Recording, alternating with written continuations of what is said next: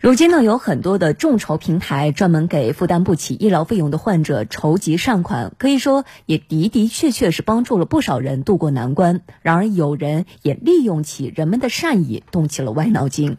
日前，广东罗定警方就破获了一起专门针对众筹平台的诈骗案。警方发现，嫌疑人之所以能够成功骗到大笔的善款，和他精心准备的厚厚一叠病历有很大的关系。这病历哪儿来的？来听一下央视报道。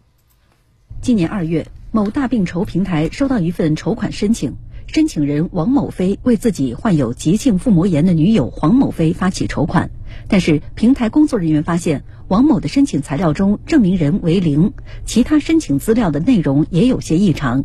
因为他不像其他的，他会去批其他的那些信息点，而他只批了一个时间。我们经过比对以后，我们把这个案例是直接给标了特殊关注了，他的这个钱是拿不走。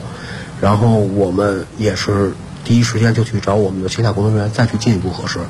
几乎是在线下工作人员核实这份病例的同时，该大病筹平台陆续接到这个申请的五个线上举报，声称申请筹款的病例早在二零一八年就已经去世。然后确认，我们当时就已经拿到了黄焕飞的死亡记录，然后确认这个女孩是二零一八年去世的。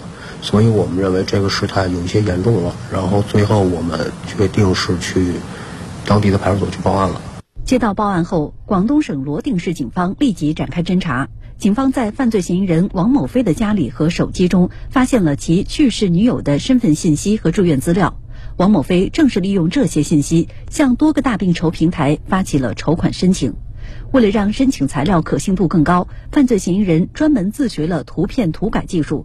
犯罪嫌疑人的手机截图显示，部分大病筹平台已经通过了审核，善款已经被转走。利用电脑软件涂改病历，成为王某飞骗取救助款的主要手段。税号完全一模一样，上面那个一期二月十四，然后晒一张照片，上面还是一模一样的，全都是一模一样的，就一次编的。目前，广东罗定警方已将这起案件移交当地检察机关，犯罪嫌疑人将面临法律的制裁。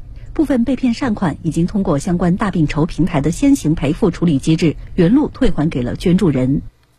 自学 PS 图片技术，伪造病历去。骗取好心人的同情，进而去骗取钱财。为了骗钱，这位朋友还真是下了不少的功夫。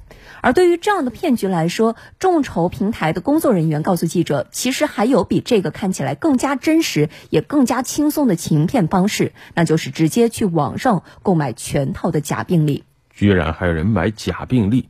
记者随后也展开调查，发现真有一些人在动这种歪脑筋，甚至有的人他只需花几百块钱，他说无论什么医院，无论什么样的病症的全套病历都能弄出来。还有这种事儿，在一些社交软件中，审核人员以病历证明等为关键词进行搜索，发现很多带有病历字样的网友加为好友之后，对方又以沟通和支付方便为由，要求添加审核人员的个人微信。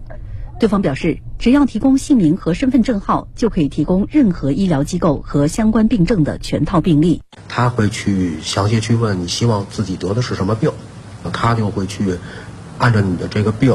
然后去要你的一些个人信息。在收到所谓患者的个人信息之后，制售假病历的这位网友会通过微信收取一半的手续费，一百三十元作为定金。不到一天时间，对方就会提供出一套包括生化检测单、出院证明和住院费用清单在内的整套单据。做出来之后，当天就会让你去看这一套，然后等这个你去确认之后，再去付另一半，然后他们会去给你盖章。盖完章之后，他们会当天就把这个。文件给你寄出。审核人员告诉记者，网络上提供的这套假病历没有任何明显的涂改痕迹，所以欺骗性很强。但是，一些大病筹平台仍然能够在第一时间识别材料的真假。假如说出现一些用户超过他的筹款筹款需求，或者是他提供的资料是假的的话，那这种情况我们会通过人工和机器交叉复审，那我们就将这个项目会列为重点项目了。嗯。